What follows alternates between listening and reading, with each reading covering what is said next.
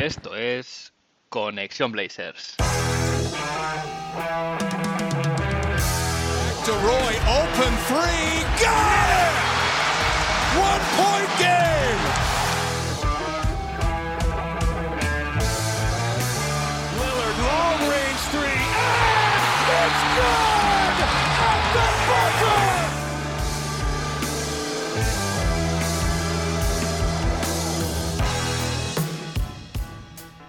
Bienvenidos al episodio 17 de Conexión Blazers. Soy Héctor Álvarez y para empezar la semana bien toca mirar Oregón para traerte una dosis de todo lo que necesitas saber del equipo y en menos de una hora. Un rato que se te hará corto.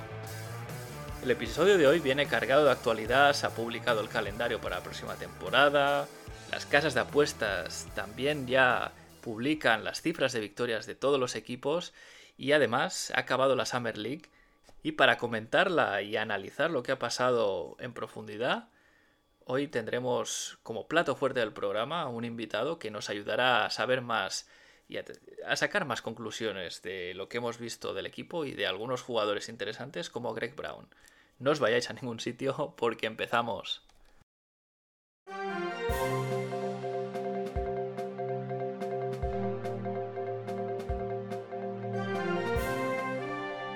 Sí, finalmente la NBA ha publicado en detalle el calendario para la siguiente temporada, la 2021-2022, y el, poder eh, verlo, estudiarlo, nos ha llevado a sacar algunas conclusiones de cómo, cómo es este calendario y cómo afecta a nuestros Portland Trail Blazers.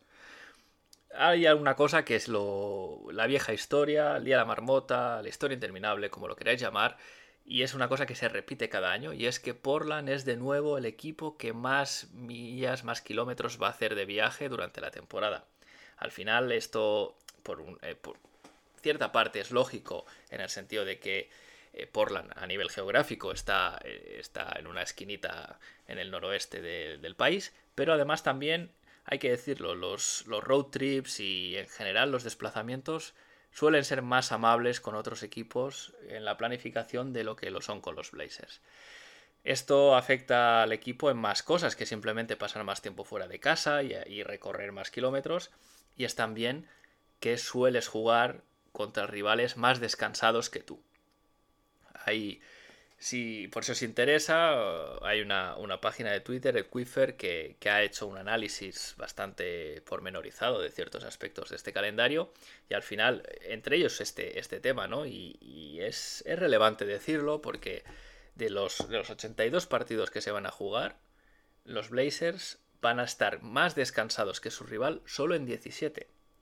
Y eso, claro, al final es un hándicap extra a la hora de preparar partidos, tener tiempo de entrenamiento, descanso de los jugadores a nivel físico y mental, etcétera. Con lo cual, eh, como decía, no es algo nuevo, es un, es un clásico de cada año, lamentablemente. Pero bueno, es una cosa que no está de más poner sobre la mesa.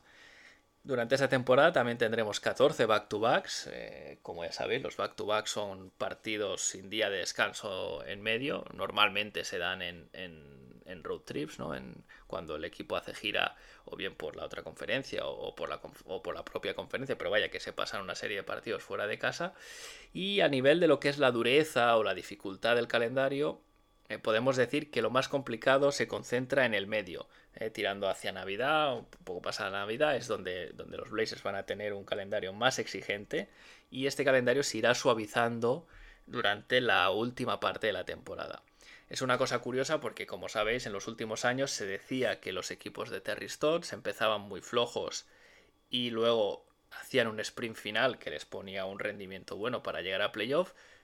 No sabemos qué va a pasar este año porque hay entrenador nuevo, no sabemos si, si Chance Billups va, va, a mantener esa, esa, mentalidad o qué, pero está claro que teniendo un, calendario complicado al principio, hay que empezar a rendir desde el primer día porque si no es posible, posible que para cuando se quiera hacer este sprint final sea tarde o no nos permita colocarnos en una posición, vamos a decir, ideal o satisfactoria de cara, de cara al seeding de los playoffs.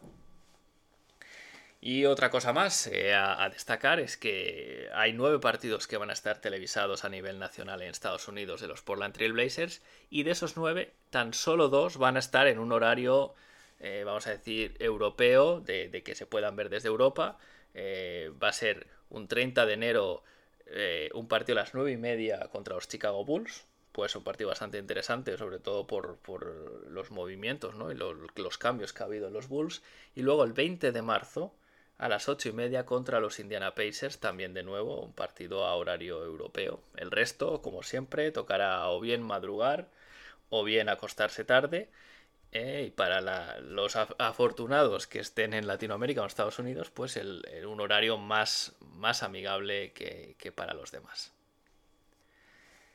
Como, como, decía en la introducción, también han, salido ya casas de apuestas con, con, las predicciones de victorias que sitúan a los Blazers en 43 victorias y media a final de esta temporada. Hay que decir que, tanto Las Vegas, casas de apuestas, etcétera, siempre infravaloran a los Blazers. Eh, en las últimas 5, 6, 7, 8 temporadas eh, siempre se han dado un número de victorias relativamente bajo respecto a lo que, a lo que luego ha sucedido.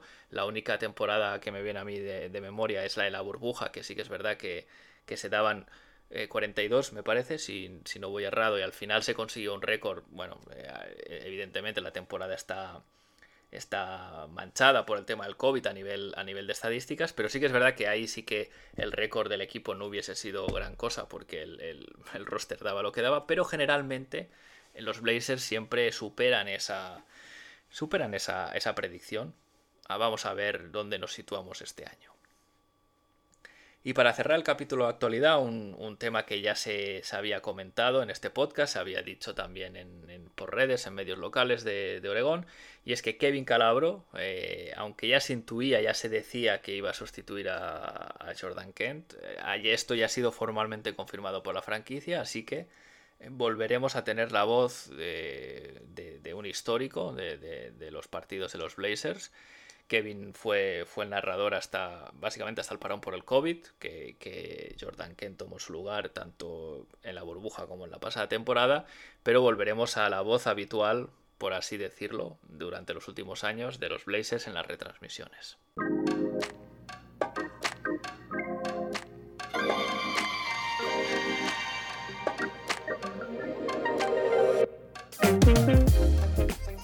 Y el tema de hoy, Summer League, ha acabado, ya el torneo veraniego, los Blazers con un récord de 2-3, con un roster bastante atípico, una mezcla de veteranos y rookies que no siempre se ve. Y qué mejor para comentar sobre Summer League y los rookies que un entendido en la materia, como es Enrique Pedro, experto de baloncesto universitario Planeta NBA. ¿Qué tal, Enrique? ¿Cómo estás? Pues muy bien, muy, muy acalorado por las temperaturas en las que estamos, pero, pero bueno, disfrutando de la Summer League que acabamos de ver y ahora pues eso, asimilando todo, viendo jugadores y, preparándonos para el inicio de la temporada. Sí, hay una pregunta que yo hago a todos los invitados que se pasan por aquí y que es que por qué, por qué les gustan los Blazers o por qué se han hecho los Blazers. En tu caso, eh, la voy a cambiar un poco y es, eh, Enrique, ¿qué tiene el baloncesto universitario que te enganche tanto, que tanto te gusta? Pues es posiblemente todo lo, todo lo que rodea al baloncesto universitario, porque es un mundo aquí bastante desconocido, pero con muchísimos seguidores en América, muchísimo más incluso que la propia NBA, y que aquí a poco que vas viendo, pues por eso vas viendo todo lo que rodea, la mística que hay sobre algunos jugadores, cómo eh, rivalidades, etcétera, y es un mundo muy, muy curioso y que además, bueno, pues como los jugadores van cambiando tanto, es realmente difícil eh, desde aquí pues hacerse de un equipo, hacerse de otro, pero, pero es un baloncesto más, más puro, más ingenuo, menos, de, menos, menos fabricado por, por tal. Entonces, bueno, pues es algo que yo que yo recomiendo, recomiendo mucho a todos, que, que lo vean poco a poco y se vayan enganchando porque se disfruta. Sí, la verdad es que yo no lo sigo muy al día, pero sí que es verdad que en marzo eh, la March Madness no me la intento no perdérmela nunca porque sé eh, desde lo que tú dices, no el tipo de baloncesto, pero yo creo que el ambiente que se ve es espectacular. ¿eh? A veces para mí, estoy de acuerdo contigo, a veces superior a algunos estadios de la, de la NBA, ¿no? Por lo que representa a veces en las comunidades, las universidades, ¿no? Pero sí, sí, yo también desde aquí, cualquiera que no conozca mucho el baloncesto universitario, que empiece por la March Madness y a partir de ahí eh, seguro que encuentran alguna, alguna universidad o algún jugador que seguir, porque la verdad es que es. Seguro. y luego Es, ese puntito de scouts que todos tenemos, que a todos nos gusta, por eso, descubrir al próximo LeBron, al próximo, no sé, yo, yo hay un jugador que recuerdo que me enamoró mucho en su etapa universitaria, que seguro que vosotros conocéis muy bien, que fue Brandon Roy. Brandon Roy en NCA fue un fenómeno, un auténtico crack. Luego, pues las lesiones no le dejaron llevar ese, ese nivel al profesionalismo, pero, pero era uno de los jugadores que, que, me enamoró en su etapa universitaria. A mí me enamoró en, en, su etapa en los Blazers y como tú dices, una pena porque lleva una carrera que poco era difícil verle el techo, ¿no? Pero bueno, las lesiones son parte del juego, lamentablemente. Pues sí. Y ahí, y ahí se nos quedó. Eh, te, quería un poco para ya meternos en materia, Enrique, eh, ¿qué te ha parecido también el, formato de este torneo, ¿no? de este año, la Summer League? Porque ha sido un poco distinto, pocos partidos, ¿no? comparado con lo que nos tiene acostumbrados. Em, a, mí personalmente se me ha hecho corto porque te da menos tiempo a ver, a ver los rookies, ¿no? que al final es un poco lo que quieres ver, pero no sé qué te ha parecido a ti. Bueno, yo creo que era algo lógico después de una temporada que había terminado tan tarde y que ya quieren recuperar otra vez el calendario habitual de cara a la próxima en ese sentido tenía, tenía pues toda la lógica que lo habían hecho así. Es cierto que después de las Olimpiadas y después de Parontal, pues ahora la Summer League nos venía muy bien, ahora temporadita veraniega para los que nos gusta el baloncesto, y ahora que ha terminado estamos como un poco huérfanos, ¿verdad? Estamos ahí ahora echando mano de partidos antiguos, de tal, y porque aún nos queda, aún nos queda tiempo. Pero sí, es verdad que ha sido corto, pero, pero bueno, nos ha permitido intuir algunas cosas. Es verdad que en la Summer League hay mucha, hay mucha disparidad de gente que dice, nada, esto es solteros contra casados, esto no sirve para nada, esto es tal. Bueno, yo creo que hay que saber verla con perspectiva y saber tomar las cosas sin sobrereaccionar, pero algunas cositas sí que se pueden, sí que se pueden ver. Sí, yo estoy totalmente de acuerdo. Creo que no se pueden sacar grandes conclusiones, ¿no? A veces hay jugadores que, claro, en la Summer League los ves jugar y parecen muy buenos y no tienen sitio en la liga, pero sí que es verdad que se ven cosas. Para mí, para mí es, un, es una muy buena manera de que, sobre todo los más novatos, pongan un poco el pie en el agua, ¿no? De lo que se van a encontrar eh, en la liga después y, y bueno, sí que, sí que es verdad que estoy de acuerdo que no hay que sobrereaccionar, pero sí que se pueden, al final las cosas que se ven en el parquet, eso se traslada luego, más allá de que evidentemente las defensas luego sean más duras o el nivel sea más exigente, ¿no? Los fundamentos se, se, pueden, se pueden ver sí, yo creo que, hay, pues para nosotros sacar conclusiones es difícil porque somos aficionados y lo vemos por la tele, pero para, la, para el staff técnico, para la gente que está allí, habrá muchas cosas que verán que nosotros no sabemos, pues desde comportamiento en el vestuario de un jugador, relaciones con los otros, liderazgo, la cabecita, que a estas edades hace mucho. Claro, todo eso nosotros no lo vemos, pero yo me imagino que los entrenadores que están allí de eso sí que sacarán también muchísimas conclusiones. Sí, sí, exacto. Y además sacas este tema y me viene, me viene ideal porque el, una de las cosas que quería comentar contigo es este roster, ¿no? Que había un poco extraño de los Blazers, donde teníamos tres veteranos que han tenido un cierto recorrido en la liga, unos más que otros, como eran Michael Beasley, Kenneth Farid y Emmanuel Moody. Para ellos ha sido un casting, yo creo, en toda regla, eh, pero parece que al final no van a conseguir sitio, al menos en los Portland Trail Blazers, y me atrevería a decir que por lo que se ha visto, dudo mucho que algún equipo vaya a apostar por ellos. Eh, no sé cómo, cómo, les has visto tú eh, durante estos pocos partidos. Pues eso, fue, fue sorprendente, comentamos, porque decías, bueno, Summer League suele ser para los jóvenes, el escaparate y tal, pero no está mal que vaya por este, que vaya cogiendo por este recorrido ahora, porque así los más jóvenes también aprenden a competir contra jugadores más veteranos y, sobre todo mm, que estos puedan aconsejar y puedan decir, hombre, no sé si Michael Beasley es el mejor para dar consejos, vista su carrera, pero, pero bueno, pero ahí está. Y compartir vestuario con esta gente y que te cuenten sus vivencias y lo duro que es el profesionalismo y tal, Exacto. puede ser muy interesante para estos jugadores. Ahora es cierto que a la hora de hacerse un hueco en un equipo, pues no parece que hayan... tampoco sabemos qué es lo que les había pedido exactamente el entrenador, porque a veces lo que quieres ver de Kenneth Farid no es lo que ya sabemos todos que sabe hacer, sino que el entrenador ha dicho, no, mira, tu función en, esta Summer League, en el equipo, va a ser esta, dedícate a esto, y a lo mejor eso es lo que, lo que han hecho. Entonces... Sí, el caso de Farid, yo creo que no ha jugado los dos últimos partidos ya, con lo cual estaba claro que al principio no, no, ha sido del agrado, yo creo, de, mm. de Billups o del, o del, cuerpo técnico. Yo personalmente le he visto más lento de lo que era en su momento en la liga y un jugador que era todo, lo basaba todo en ese físico, ¿no? En esa velocidad, esa entrega. Si no tiene eso, estaba bastante limitado. Eh, sí que he visto que Manuel Moody ha firmado contrato con el Zalgiris Kaunas en caso de que no consiga un sitio en la NBA, pero bueno, un poco lo que decías, ¿no? Esperamos que los jóvenes eh, hayan podido sacar, extraer, aprender ¿no? de, este, de esta experiencia que, traían a la Summer League. Y, más allá de los, vamos a decir, jugadores que también estaban a prueba, ¿no? Eh, Marvital, había alguno más eh, allí en, en, el roster. Sí que querría hablar de los tres que sí que tienen sitio de cara a la, a la temporada que viene, o al menos lo pueden tener, como son CJ Levy, Trendon Watford y, Greg Brown, que ha sido un poco la sensación de esta, esta Summer League para los Blazers. Empiezo con CJ Levy porque, bueno, ya es jugador, va a ser jugador de segundo año. El año pasado no tuvo minutos apenas, pero bueno, eso con Terry Stotts tampoco era una sorpresa porque no era muy amigo de, darles minutos a los rookies, lamentablemente. También debo decir que CJ Levy no hizo nunca gran cosa como para, para que se le diera más oportunidades, pero tampoco las tuvo, ¿no? Entonces, viéndolo en esta Summer League, no sé qué sensación te ha quedado a ti, pero para mí ha sido la de oportunidad perdida totalmente. Sí, es que yo creo que no es un jugador que tenga nivel realmente para, para, estar ahí. Bueno, en un banquillo muy profundo y como muy fondo y tal, pero, pero ya en su etapa universitaria no fue un chico que destacara tampoco especialmente. Sí, era un buen jugador, era un jugador de equipo, pero no, no de estos que te llaman especialmente la atención.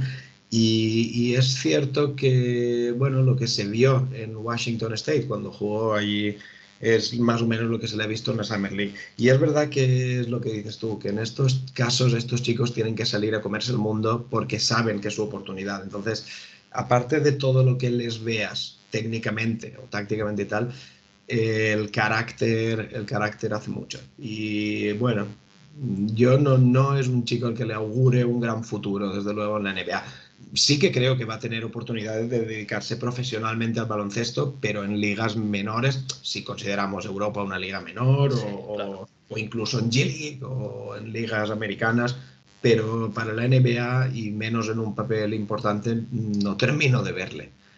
Sí, yo tampoco. ¿eh? Creo que si los Blazers de hecho tuvieran un equipo de G-League, lo más seguro es que el Evi estuviese allí porque no, no, ha, no ha dado para mí tenía que haber sido casi el líder del equipo, ¿no? De cierta manera, por lo, por lo que él se juega. Al final, jugador de segundo año y no ha, no ha tirado bien, no ha decidido bien, no, para, para, mí no ha acabado de carburar para nada, ¿no? Entonces, bueno, Lo del tiro es que es algo que viene arrastrando de siempre. Es un buen tirador, es un zurdo que llama la atención, tal. Pero, pero la selección de tiro siempre ha sido una de sus, de sus grandes carencias y sigue y sigue fallando un poquito en eso.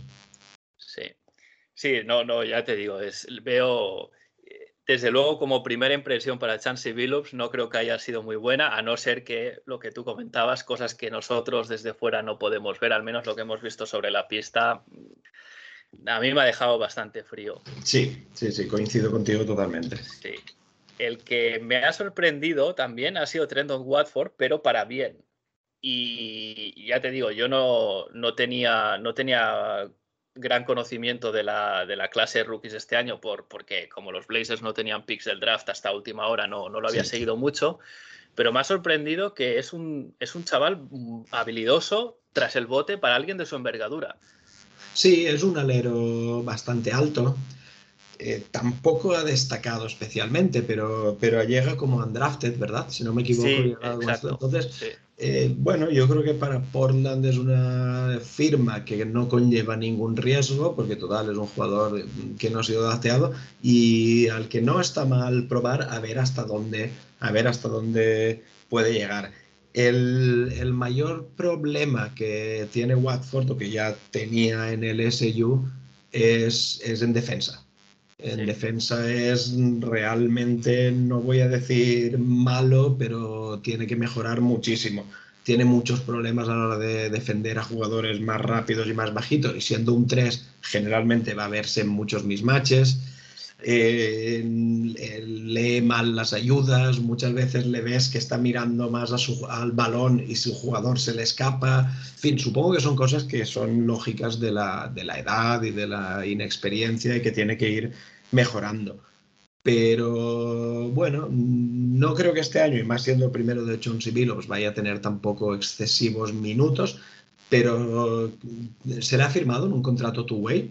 Está, sí, parece que vas a firmar un two-way. Eh, al final lo que tú decías es, un jugador undrafted, con lo cual no e, es un poco tirar la moneda, ¿no? A ver si te sale cara con él. Eh, ha tenido muchos problemas de faltas eh, durante los partidos, precisamente por lo que comentabas, ¿no? Estar muchas veces fuera de sitio a la hora de, defender a las ayudas o, con su hombre, etcétera. Pero bueno, yo creo que al menos eso, eso se puede trabajar. Eh, sí. sí. que es verdad que los instintos defensivos también se tienen o no se tienen, pero, pero al menos lo que es el, eh, estar en un sistema defensivo, eso se puede trabajar de acuerdo contigo en que muchas oportunidades a nivel de minutos no va a tener precisamente por ser un, un, two-way, pero bueno, al, final es un jugador que está ahí en el, digamos, en este programa de desarrollo de Portland que, que bueno, ha, sacado algunos buenos jugadores con desde segundas rondas o incluso undrafted que han, que han conseguido hacerse su hueco en la NBA, así que habrá que ver en que si cristaliza en jugador NBA o se queda en otro como que como decías pueda buscarse un poco las habichuelas jugando al baloncesto, pero en otro sitio. Tiene sus, tiene sus virtudes, ¿eh? es verdad que es un jugador que tiene cosas, que tiene cosas buenas, un jugador que rebotea bastante bien y, y, sale en transición muy bien. Es una de las jugadas que más recuerdo yo haberle visto prodigar en la universidad es eso precisamente, rebote, rebote en defensa y coger en el carril central por el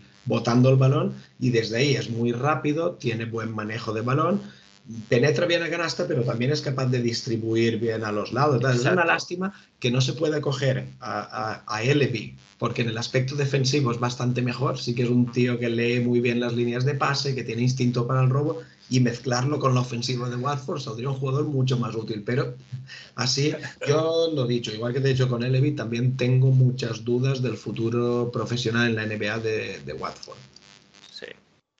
Sí, bueno, habrá, habrá que ver. Eh, no sé, no sé en qué si, si lo mandarán algún algún equipo de, de G-League estando en tu way, no, no te sé decir. Ahora mismo es como al final eh, solo hay 13, 13 huecos, o sea, 13 huecos ocupados en el roster de Portland. A lo mejor lo contemplan a él como, como bueno, no fijo porque no puede jugar todos los partidos, pero sí para, para ir estando con el equipo, eh, ya lo veremos.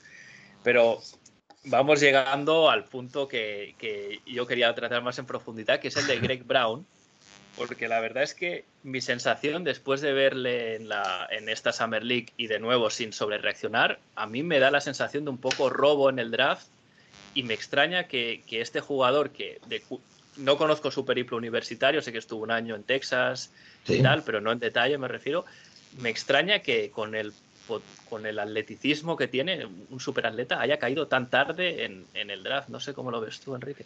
Pues fíjate, eh, sí puede ser un robo, que estamos hablando de un chico que en septiembre, octubre, antes de empezar incluso la temporada universitaria, cuando venía de instituto, estaba proyectado como lottery pick, incluso top 10. Entonces, eso quiere decir, eso habla del potencial que tiene. Potencialmente es un top 10, es un lottery pick. Eh, ¿Qué ha pasado? Bueno, pues eso, pues que la temporada universitaria no destacó todo lo que se esperaba que, destacara. Texas no es un campo para nada fácil, no es, una universidad sencilla. Eh, la temporada para Texas fue muy irregular y tampoco ayudó a que el chaval brillara excesivamente, pero se le han visto muchas cosas muy buenas y el potencial está ahí. Ahora tampoco creo que vaya a ser un chico que a nivel inmediato vaya a tener un, gran impacto ya en la liga, pero, pero que sí que puede desarrollar en, jugador de potencial titular, sí. Eh, y siendo importante. Y como has dicho, le vamos a ver mucho porque es un jugador de highlights. Eso sí que lo es. Sí, Muy espectacular. Sí, de hecho, bueno, yo creo que ha dejado el mejor mate, o no sé si la mejor jugada, pero por lo menos el mejor mate del torneo. Eh, espectacular que en pleno partido te, atrevas con, ese pasándote el balón por debajo de la pierna como, como si fuera lo, más sencillo del mundo, ¿no? Pues eh, en todos los partidos ha dejado algún mate, alguna liup así, y, y, sobre todo lo que dices, ¿no? Estas pinceladas de que puede ser un jugador con sitio en la liga necesita pulir cosas. Yo le he visto, por ejemplo, que tiene la, toma de decisiones un poco mejorable, vamos a decir, pero bueno, años. exactamente normal, ¿no? Para alguien, para alguien de su, de su edad a mí me parece que tiene una mecánica de tiro también bastante interesante, que no, no creo que sea de estos jugadores que llegan de la universidad y tienen que cambiar radicalmente o aprender a tirar de nuevo, porque creo que la mecánica está bien. Y, hombre, si un jugador de, de, su, con su físico, ¿no? que puede atacar el aro de esa manera, añade un recurso de tiro fiable, lo que decíamos, ¿no? Le dan más argumentos para poderse para poder contribuir en esta sí, Curiosamente, en, Texas, desde donde más consistente se ha mostrado en el lanzamiento de triple ha sido desde las esquinas, lo cual ahora mismo para un pivot, vamos a considerarle, porque puede jugar tanto de cuatro como en equipos de small ball podría jugar como cinco sin tener demasiados problemas. Un jugador así que es capaz de situarse en las esquinas y abrirte el campo para, para penetradores y tal, es un jugador que puede ser muy, muy interesante en ese sentido. A mí me gusta, a mí es uno de esos jugadores que me ha gustado y que es verdad que no hizo una gran temporada, pero que yo no hubiera dudado nada en apostar por él en el draft, incluso en posiciones más altas. Sí, eh, al final yo, creo que la, la, front office de los Blazers ha demostrado tener muy buen olfato para segundas rondas, no tanto en primeras tal vez, pero sí que han, en los últimos años estamos hablando de Gary Trent Jr., por ejemplo, eh, Jake Lehman antes, jugadores que normalmente en segunda ronda es difícil que se queden en la NBA y, son, y, bueno, el caso de Gary Trent es un, jugador con yo creo mucha proyección y que, y que puede hacerlo muy bien, todavía tiene... Totalmente asentado ya. Exacto, exacto. Entonces, me, digamos que me, me, genera expectativas muy positivas el hecho de que alguien con, con este talento ¿eh? que, ha dejado estos destellos caiga en un programa como el de Portland que, ha desarrollado bien este tipo de jugadores, como tú dices, no, no, no va a ser un, un, contribuidor inmediato la temporada que viene, pero si en dos, tres temporadas es un jugador que puede ser titular en el equipo, para mí ya te puedes dar con un canto de los dientes teniendo en cuenta que es un pick 43, ¿no? Claro, claro. Sí, también eh, hay que ver el contexto, porque los jugadores evolucionan de una manera y se desarrollan de otra dependiendo, una, del entrenador, que esto está todavía por descubrir, porque vamos a ver, sí, sí. con estos ya sabíamos lo que había, con, con John hay que ver, y luego también del contexto. Y, y, el plantel que tiene ahora mismo Portland en el juego interior bueno, pues da que pensar que algún minuto pueda tener, porque, porque bueno, tampoco tienes mucho, mucho que perder y no tienes a un grandísimo dominador, ni tienes un... Entonces, oye, ¿por qué no se le puede dar algunos minutos en determinados partidos? Yo creo que ya puede empezar a tenerlos y ahí es donde realmente va a crecer, cuando empiece a, pegarse con los buenos. Exacto. Sí, al final, eh, Nurkic es, es un, para mí es muy buen pivot, pero es un jugador de 25 o 30 minutos por partido, no juega más que eso, se lesiona con cierta seguridad. Y muy condicionado por las lesiones. Y luego el, backup que tenemos, que es Cody Seller, es un poco lo mismo, porque también tiene un historial de lesiones, vamos a decir, bastante abundante, con lo cual sí que es verdad que podemos ver a Greg Brown Cody eh, no deja de ser un jugador correcto sin más también. Entonces, Zach Collins ya no está, entonces, pues bueno. Exacto. ¿Quién iba a decir, no? De Seller que, en su momento pick de lotería número 4, si no me equivoco, en su, en su draft. Sí, sí, sí. Muy alto. fíjate, ¿no? Nada, pues, pero, pero yo creo que Brown, si todo va bien, le puede, puede mejorarle. Sí. Eh, eh, con Brown así como os comentado con CJ Levy, que es un jugador que en, la Summer League no ha demostrado carácter y tal, precisamente a Greg Brown es lo que una de las cosas que le sobra. Y lo has dicho lo has dicho antes que un tío a esa edad sea capaz de en un partido darse ese mate demuestra la confianza que tiene en su juego.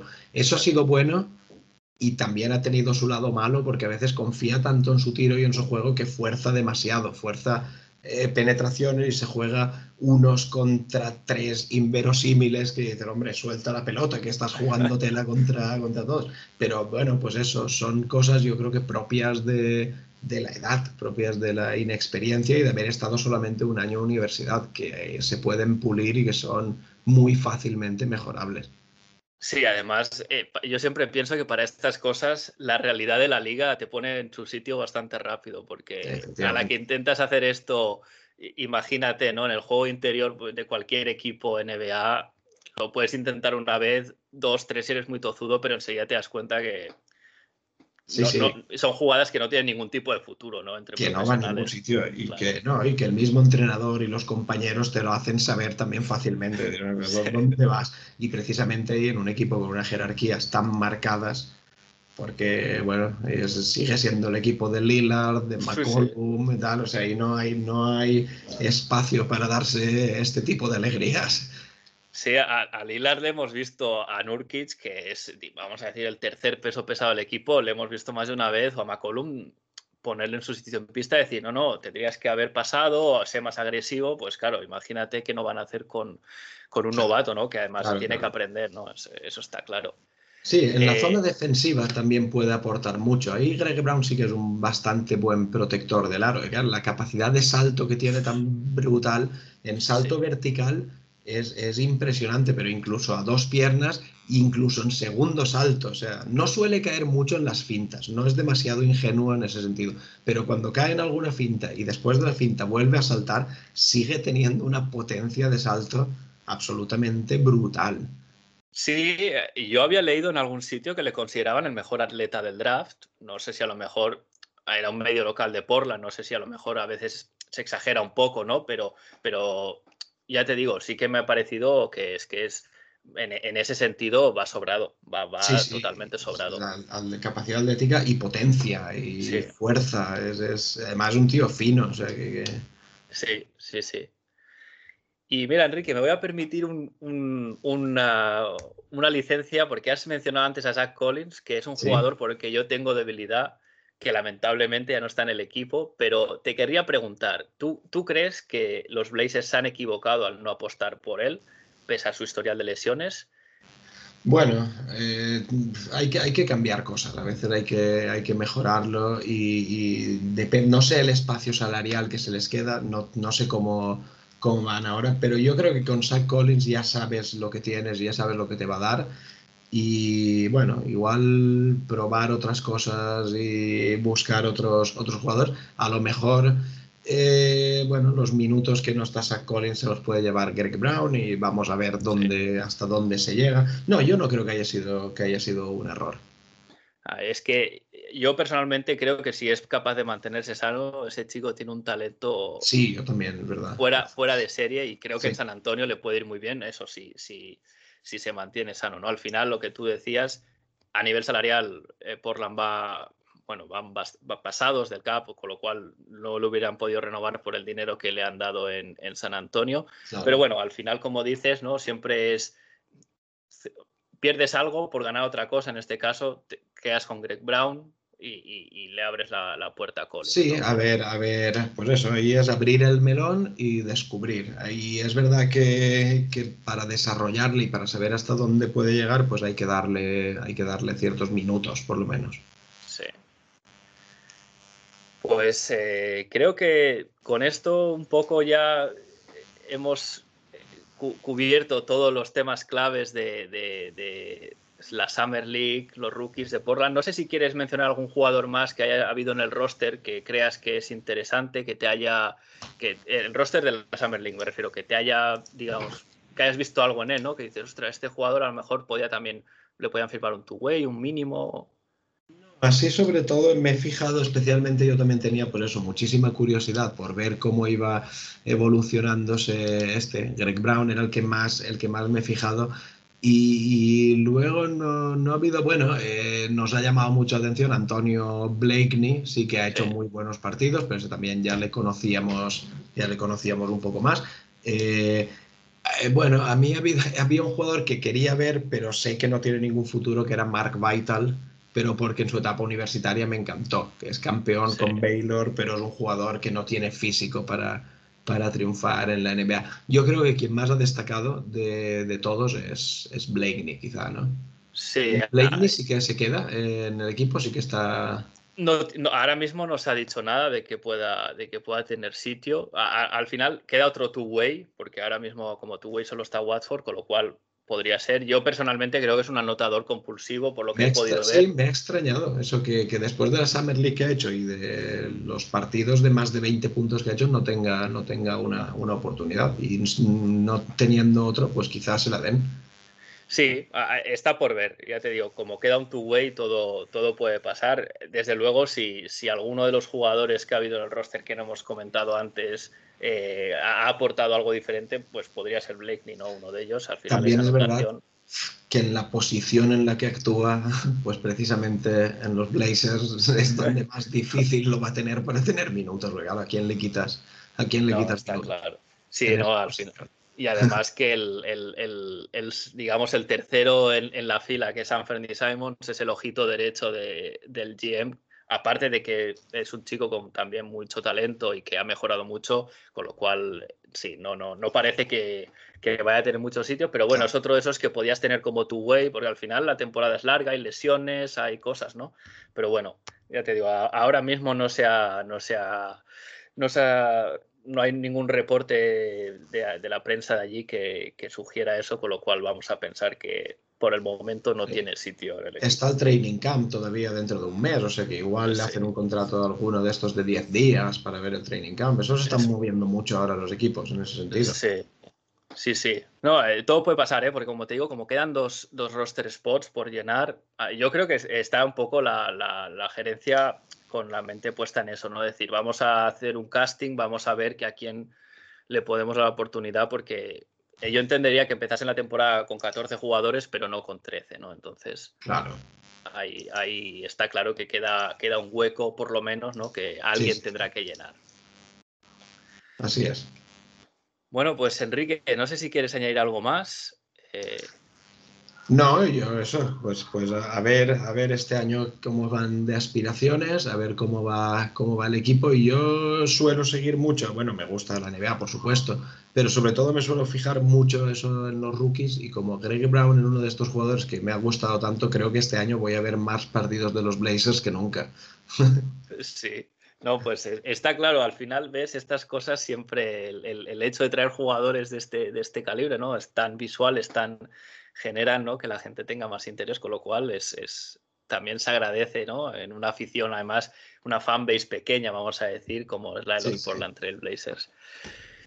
Pues eh, cerramos aquí, un placer haber, haber charlado contigo. eh, la- la- yo creo que la, la sabiduría, ¿no? el conocimiento que tienes de, la, de, de toda la liga universitaria es, es espectacular y para mí ha sido un honor eh, tenerte aquí y pudiendo compartir esta charla tan amena. Nada, hombre, el gusto, el gusto ha sido mío y bueno, pues eso, el- lo que hace uno es ver partidos de lo que le gusta. A mí me gusta ver, por eso, partidos universitarios. Eh, si todo va bien, esta temporada próxima haremos un programa de NCA en, en Planeta NBA, como has dicho antes, haremos un programa mensual y allí iremos siguiendo jugadores, iremos viendo cosas también. Y nada, bueno, espero que, que la información que os he dado os haya aportado algo. Claro que sí. Y, una cosa más, Enrique, si alguien, que algún oyente te quiere, quiere saber más de ti, te quiere seguir por, redes sociales, ¿dónde pueden hacerlo? Bueno, pues mi cuenta de Twitter personal es arroba epeidro, donde ahí pongo, pues bueno, cosas de NBA, solo de baloncesto, no hablo de nada más, solamente hablo de baloncesto, NBA y NCA cuando empiece la temporada, y luego, pues bueno, un poco más de partidos y cosas más oficiales en la cuenta de arroba que entre otros compañeros y yo la llevamos entre todos, ahí, ahí me pueden seguir. Perfecto, pues de nuevo muchas gracias y eh, bueno, quién sabe, espera- esperemos que para la próxima temporada tal vez podamos tenerte de nuevo aquí, ¿no? Claro Con la nueva sí. jornada de rookies. Claro que sí. No me, no me has preguntado a mí por qué soy de los Blazers, porque no soy de los Blazers, pero soy un poquito de los Blazers desde la época de Sabonis. Ah, Sabonis era, era un ídolo y desde cuando se fue ahí a Portland, sigo a Portland y tengo, tengo la camiseta de Sabonis de los Blazers. O sea que un poquito, Ojo, Sabonis y Studamire son, el, son los que a mí me hicieron ser de, los Blazers. ¿eh? En mi caso fue un videojuego de Nintendo 64 ya, pero fue como en plan, estos tíos, estos dos son buenísimos, ¿no? Y ya ahí empezó un poco mi, mi, afición, vamos a decir, por, este equipo, así que fíjate las casualidades, ¿no? Pues lo dicho, muchas gracias por invitarme. Muchas gracias a ti. Cuídate. Un abrazo.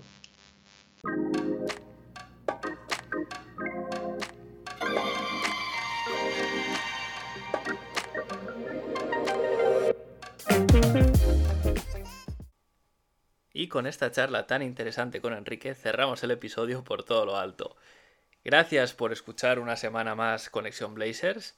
Recuerda que si tienes algo que decir sobre el podcast, puedes enviar tus comentarios a la dirección de correo conexiónblazers.com.